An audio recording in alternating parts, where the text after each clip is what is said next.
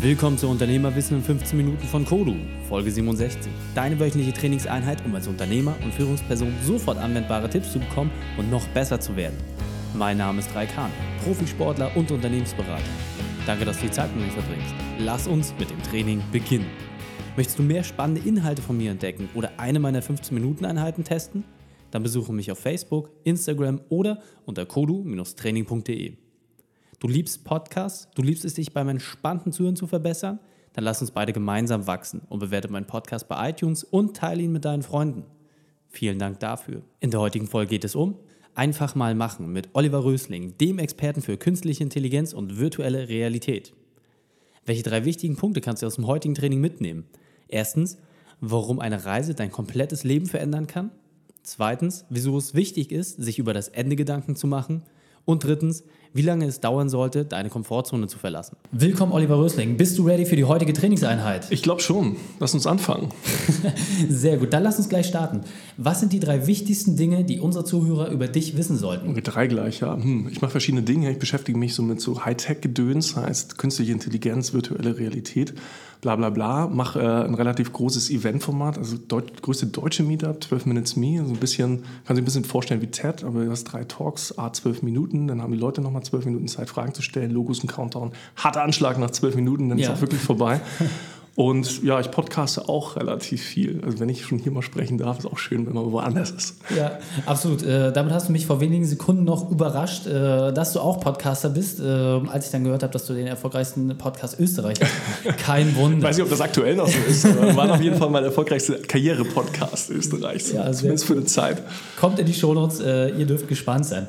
Genau, jetzt ist ja nicht immer alles äh, Sonnenschein. Lass uns doch vielleicht mal reingehen mit einer Sache, die nicht so gut gelaufen ist. Was war deine berufliche Weltmeisterschaft? Weltmeisterschaft. Was war für dich die größte Herausforderung bisher und wie hast du diese überwunden? Meine berufliche Weltmeisterschaft. Also äh, größte Herausforderung fand ich tatsächlich nach meinem Studium, also zu Zeiten meiner Diplomarbeit bin ich mal habe ich den Entschluss gefasst, mal ganz woanders hinzugehen. Ich habe BWL hier in Hamburg studiert und man lernt dann im Bereich Organisation, was ich dann irgendwie als Nebenfach hatte, immer, ja, interkulturelles Management, bla bla bla. Dann sitzt man, das ist ein Professor, der erzählt irgendwas Langweiliges da vorne. Dann schläft man ein und denkt, okay, Jetzt habe ich hier ganz viel Zeit verbraucht äh, und gebraucht und äh, lass uns das doch mal erfahren. Ich fahre jetzt mal nach Indien. Okay. So, dann habe ich mal mich entschlossen, eine ganze Weile in Indien zu leben und zu arbeiten. Ich habe dann so eine äh, IT-Outsourcing-Firma, also richtig schön äh, Stereotyp, äh, mehrere Monate gearbeitet. Okay. Und ähm, das war insofern, äh, also das war ein Hardcore-Kulturschock. also wirklich ein Hardcore-Kulturschock. Hätte ich niemals gedacht. Also ich bin damals irgendwie zur Bundeswehr tatsächlich noch, wo ich dachte, das ist ein Kulturschock, weil ich zu faul war, mich irgendwie darum zu kümmern, dass ich da nicht hin muss. Ähm, aber das mit das Indien-Ding war schon wirklich ein Schlag, ich sag mal, ich sag mal die Fresse. Okay, hast du da so eine Schlüsselsituation, dass, dass wir das mal besser nachvollziehen können? Also man stellt sich vor, Chennai war das, die viertgrößte Stadt mit ungefähr 10 Millionen Einwohnern und okay. Neu-Delhi, aber in Chennai habe ich angefangen. Und Südindien ist halt noch nicht ganz so weit wie Nordindien. Du landest ja. dann da auf so einem Flughafen, wo so Trecker rumfahren. Ne? Also der Flughafen, Flughafen ist jetzt, selbst. Ja, also mitten in der okay. Nacht wärmste Jahreszeit, ja, mit, also da waren 25 Grad, extrem humid, okay. also mega nass die Luft einfach und es riecht einfach, wie man so Indien, der eine oder andere mag das kennen, so nach Gewürzen, aber auch ein bisschen nach Müll und nach allem Möglichen, ja. Und dann kommst du da rein, unglaublich viele, ich bin ein größerer Mensch und dann mhm. ganz viele, ganz viele kleine Menschen, die alle was von dir wollen. Das ist Wahnsinn. Und dann bist du so, ich habe das schon im Flieger gemerkt, ich war so der einzige der, der nicht indisch aussah an diesem Flieger. Ich bin da schon akut aufgefallen. Dann bin ich da mitten in der Nacht gelandet und der Abholservice von meiner Firma, der war sicherlich auch da. Den habe ich natürlich nicht gesehen, weil das ja. Schild, was er mit meinem Namen rausgezeigt äh, ge hat, da stand wohl auf Tamil mein Name drauf. Deswegen konnte ich mich selber da auch nicht so Schwierig drauf finden. Ja. Ähm, die sprechen halt Tamil. Ähm, klingt auch alles ganz lustig. Ähm, ja gut, dann kommst du irgendwann suchst du dir selber halt irgendwie so eine, so eine Rikscha ja, ja. Äh, und versuchst irgendwie in die Stadt zu kommen und der Flughafen war echt weit weg und dann bist du da durchgefahren durch die Nacht, wo dann die Leute da auf der Straße wirklich fegen und was weiß ich. Also du hast da wirklich auch viel Elend. Also der ja. Gap zwischen Arm und Reich ist in Indien enorm groß. Und dann fährst du durch die Nacht und bist wirklich so komplett geflasht, weil du denkst, oh, die Firma hat mich vergessen und äh, mhm. was mache ich denn jetzt bloß? Wie alt warst du da? Das war 2008, 2009. Jetzt wissen die Zuhörer leider trotzdem nicht, wie alt du da warst. Ja, ich überlege gerade. Irgendwie Mitte, Ende 20. Mitte 20. Aber noch jung und. Äh ja, 26, das ist ja genau. Ähm, Genau, dann bist, du- bist du durch die Nacht gefahren mit der Rikscha, hast irgendwie, es war Monsunzeit. Okay. Da war mindestens ein halber Meter Wasser auf der Straße im Zentrum. Ja, ich habe dann im Zentrum, irgendwann hat, das, hat die Rikscha mitten im, im Off, hat die auf einmal angehalten. So, Was ist denn los? Ja, äh, no, no driving further. ja, was, heißt, was heißt denn das jetzt? Ja, äh, geht nicht weiter. Dann gucke ich so raus und dann ist da halt eine riesen Pfütze. So, und dann kommt irgendwann so ein kleiner anderer Dude mit seinem Kanu an und holt mich dann ab, damit ich dann über diese Pfütze weiterfahre. Und auf der anderen Seite der Pfütze war dann wieder eine Rikscha, mit der ich weitergefahren bin. Es hat e ewig gedauert. Und dann bin ich irgendwann in so ein, sagen wir leicht, mit Ungeziefern verseuchtes Zimmer rein. Okay. Also das war schön. Da kam braunes Wasser aus der Leitung, waren echt viele Kakerlaken. Und äh, ich bin aber das erstbeste Hotel genommen, das es so gab. Ne? Kann, kann, da kann, ich kann ich mir vorstellen. Also das, das Krasse da ist ja dann tatsächlich, dass man mal wirklich sieht, okay, wo kommt man her? Ne? In Deutschland aufgewachsen, Ja, alles ja, schön, ja. alles super. Und dann auf einmal kommt man dort an, auf dem ganz anderen äh, Ende, gerade wenn man so jung ist. Äh, das glaube ich schon, dass einen das extrem geprägt hat. Wie lange warst du insgesamt drüben? ich war acht Monate ungefähr. Acht Monate, krass. Ähm, ja, ist auch, glaube ich, eine tolle Erfahrung gewesen. Ähm, deswegen lass uns doch vielleicht mal reingehen aus deinem Erfahrungsschatz. Was ist ein wesentliches Werkzeug aus deinem Erfahrungsschatz, was wir kennen sollten, aber vielleicht noch nicht kennen? Einfach um die Brücke zu schlagen, da ich eben vielleicht das Indien-Beispiel bemüht habe, war es halt so, bin da halt so als, ne, als deutscher Student gehst dann, ja, irgendwie Ja. mal gucken, ich studiere mal BWL, Schweizer Taschenmesser, kannst eh alles mitmachen, mit, was du willst, äh, weil du keine Ahnung hast, was du tun sollst am Ende. Dann gehst du nach Indien und dann sind da halt lauter Inder und die fragen dich, also die Standardfragen sind immer, wie heißt du? Welche Konfession hast du? Wie verdienst du? Das sind so Okay. die Standarddinger. So, dann sagst du natürlich, ja, ich bin Olli, Konfession, ja, überlege ich mir jetzt nochmal, ich glaube keine. Und keine ist eine ganz schlechte Antwort in Indien, das gibt's nicht. Dann fangen die nämlich an zu diskutieren, das ist Ja. doof. Ne? Und Gehalt, äh, sagst du dann irgendwie, gewöhnst dich dann irgendwo auch dran, offen zu spielen.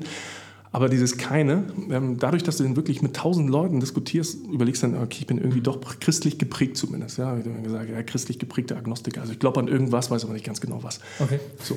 Aber was die einem dann halt vorgesagt haben, sind halt Hindus, die haben, leben in diesem zyklischen Lebenssystem. Ja? Die werden ja, immer wie, wie Reinkarnation. Ja? Was ich heute nicht mache, das mache ich halt im nächsten Leben. So, und dann haben die mal gesagt, oh, bedauernswert, du armer Christ, du musst ja alles in diesem einen Leben machen, danach ist ja Sense. So, und das, dadurch, dass einem das wirklich von unterschiedlichen Leuten aus verschiedensten Perspektiven dauernd wiederholt wird, ja, also du, du hörst das dauernd, aus, un, unabhängig voneinander, reflektierst du wirklich über dein eigenes Leben und sagst, okay, fuck, das stimmt. Ich komme nach Hause, dann bin ich irgendwie, ich fange jetzt an zu arbeiten, dann bin ich Ende 20 und dann muss ich irgendwie in eine Mühle rein oder irgendeinen Konzern und dann sagt mir einer, was ich zu tun habe. Ich war dann zu der Zeit Werkstudent der großen deutschen Versicherung und dann musste ich einen Antrag schreiben, um Adobe Reader zu installieren. Das hat sechs Wochen gedauert, bis abgelehnt wurde. Also, ne, das ist die Hölle. Also für mich war Arbeiten zu dem Zeitpunkt die Hölle. Und ich habe einfach gesagt, scheiß drauf, ich komme jetzt zurück nach Deutschland. Ich sage immer mal, hier, ich fluche immer, ich Alles das ist okay. ähm, ich mache irgendwie was, worauf ich Bock habe. Und da, äh, so ist es dann irgendwie auch gekommen. Ich habe in- relativ früh in so ein Startup mit eingestiegen, was relativ erfolgreich war, eine große Firma verkauft wurde. Bin jetzt irgendwie äh, selber viele Sachen gestartet oder gegründet oder wie auch immer. Und das macht mir einfach enorm viel Spaß und ich komme irgendwie trotzdem über die Runden. Und das zeigt mir einfach, einfach mal machen. Nicht einfach äh, immer warten, bis ich irgendwie. Ich warte wart ja auch nicht, äh, es ist ja, ist ja so wie Sex. Ja? Wenn ich einfach warte bis ins hohe Alter, wird er nicht besser. Oder ja? so war Viele spät. Leute schieben das so, viel, so lange vor, voran, wenn ich dann 70 bin, ist halt doof. Dann fange ich halt nicht damit mehr an. Um, um das vielleicht mal noch ein bisschen äh, greifbar zusammenzubringen, also das Werkzeug als solches, du meinst ja erst eher ein Mindset. Das heißt, A, dass man sich bewusst darüber ist, dass man limitiert ist, also auch zeitlich limitiert ist. Und das natürlich wichtig ist, dass man in dieser Zeit herausfindet, was einen wirklich antreibt, oder? Ist, ist das, was, was man Ja, das, die meisten rennen ja irgendwie rum und sind mit 30, meinetwegen, mein, in den 20ern, ja. Die denken alle, die leben für immer. So, das ist ja genau das Thema, das hatte ich ja genauso, genau das Gleiche. Also Das klingt immer so ein bisschen esoterisch und so weit, ist aber so. Irgendwann sind wir alle tot, irgendwann liegen wir auf, ne, also irgendwie liegen wir dann irgendwann mal auf dem Brett oder auf, äh, irgendwie werden wir gepflegt und überlegen, ja, hätten wir das mal alles gemacht, was wir uns vorgenommen haben. Das ist Kacke. Einfach mal machen. Ich meine, wo liegt das Risiko? Es sind mehr Chancen als Risiken, einfach mal irgendwas anzugehen. Absolut. Wenn wir jetzt vielleicht ähm, Unternehmer haben, die das Thema jetzt noch nicht so für sich erschlossen haben, das heißt, gerade wenn sie sagen, okay, ich habe vielleicht nicht diese Risikoaversion, ich bin vielleicht etwas zurückhaltender, was wäre so deine Empfehlung, um ja, dieses Mindset irgendwie für sich begreifbarer zu machen? Reisen. Also Reisen ist, glaube ich, eine der wenigen Investitionen, wo du mehr zurückkriegst, als du investierst. So, und deswegen gerade auch mal ähm, außerhalb der Komfortzone reisen. Also nicht irgendwie Ballermann, Mallorca oder äh, hier irgendwie an den Balkan oder sowas, sondern einfach wirklich mal gucken, welches Land traue ich mich nicht so rein. Ja? also man muss natürlich jetzt nicht unbedingt nach Afghanistan oder Irak, wo man wirklich... Nicht ganz hardcore. Ne, da haben ja viele einfach Angst, weil selbst, selbst da wird man überleben, aber da haben natürlich viele Angst, dass irgendwie eine Bombe auf den Kopf fällt oder sowas. Ja. Aber wenn du einfach sagst, okay, welche Länder, wo, wo ist meine Komfortzone vorbei? Ja. Und sich da einfach mal trauen, über den eigenen Schatten zu springen, weil in diesen ersten zwei, drei Wochen, die man dann wirklich, diese, man sich auch nehmen sollte für so eine Reise, lernt man so viel über sich selber, weil man einfach sich selber in einer extremen Situation aussetzt. Mhm. Reist du eher alleine oder in Gemeinschaft? Ja, tendenziell mit meiner Frau. Aber vorher, also wir sind, packen schon ganz gerne mal einen Rucksack drauf. Ähm, vorher ich, äh, bin ich dann alleine auch viel gereist, also bevor ich sie hatte. Okay.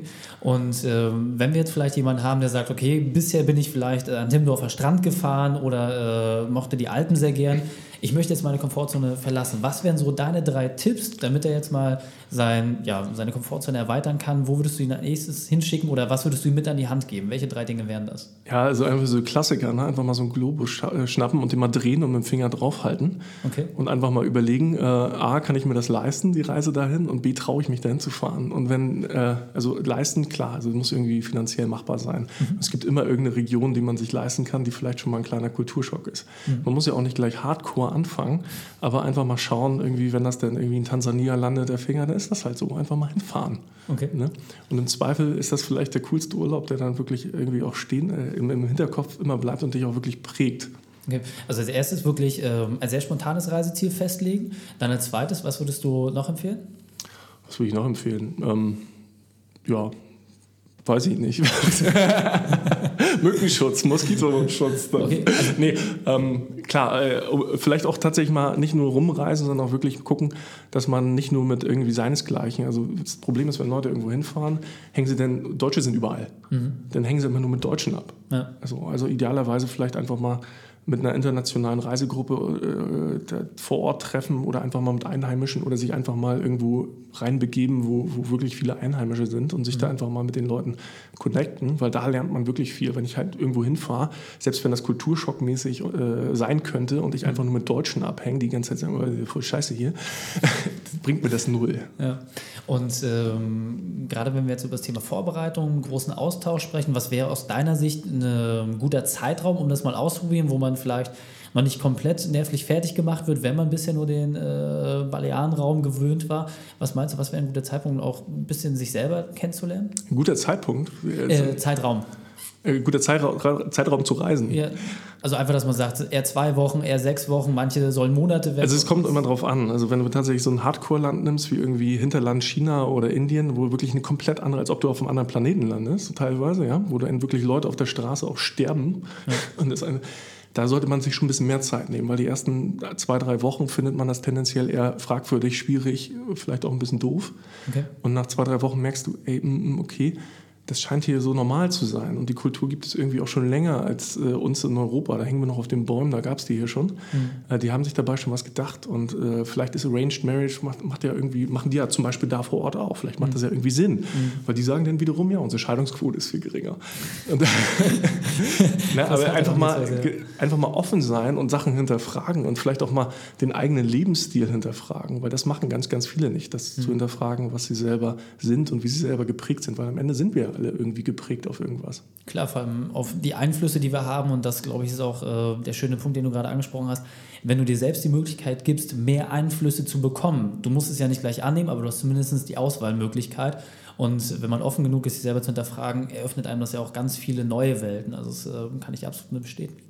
Grandios. Äh, deine zwölf Minuten sind um, dein zwölf Minuten ist quasi durch. Geht schnell. Deswegen lass uns das Interview mit deinem Spezialtipp für die Unternehmerwissen-Community beenden. Den besten Weg, mit dem wir mit dir in Kontakt treten können. Und dann verabschieden wir uns den besten Weg, wie man mit mir in Kontakt treten kann. Genau. Ähm, genau. Äh, ja, mich findet man, glaube ich, auf allen sozialen Kanälen. Also wirklich auf allen. Einfach mal meinen Namen eingeben, dann geht das schon. Und äh, ich schreibe meistens auch zurück, wenn ich es dann irgendwann lese. Okay. Ähm, und Spezialtipp, meinst du? Genau. Was für dich noch relevant ist, wo du sagst, okay, das möchte ich der Unternehmerwiss-Community noch zuteil werden lassen. Genau, ihr müsst unbedingt mal bei 12 Minutes Me vorbeigucken. Ähm, gibt es in jetzt, keine Ahnung, wie viel, über 20 Städten, weltweit teilweise, in okay. fast knapp 20, in 19 Städten in Deutschland. Also einfach mal vorbeigucken, ein paar Impulse kriegen, gern Feedback geben. Also ich äh, lese jedes Feedback wirklich durch ja. und äh, dann freue ich mich, euch kennenzulernen. Absolut. Ja, sehr, sehr spannende Veranstaltung, kann ich nur bestätigen. Äh, wir werden das auch nochmal entsprechend in die Shownotes packen, wer dort wo, wann, wie erreichbar ist. In diesem Sinne, vielen, vielen Dank, dass du deine Erfahrungen und dein Wissen mit uns geteilt hast. Ich freue mich aufs nächste Mal. Danke, danke. Hat Spaß gemacht. Die Shownotes zu dieser Folge findest du wie immer unter kodu-training.de slash 67. Alle Links und Inhalte habe ich dir dort noch einmal aufbereitet. Drei Sachen noch zum Ende. Zum Abonnieren des Podcasts gehe einfach auf kodu-training.de slash podcast und suche dir den für dich passenden Player aus. Zweitens, für mehr Inhalte besuche mich auf Facebook oder Instagram. Und drittens, bitte bewerte meinen Podcast bei iTunes. Danke, dass du die Zeit mit mir verbracht hast. Das Training ist jetzt vorbei. Jetzt liegt es an dir. Und damit viel Spaß bei der Umsetzung.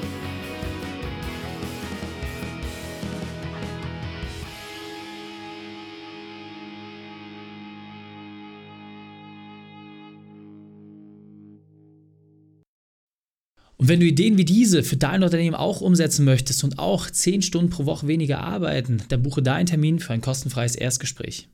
Dann sprechen wir gemeinsam und schauen, mit welcher Methode wir dich am schnellsten voranbekommen. Geh einfach auf reikane.de slash Austausch und buche dein kostenloses Erstgespräch. Einfach eintragen und dann sprechen wir schon bald persönlich miteinander. reikane.de slash Austausch.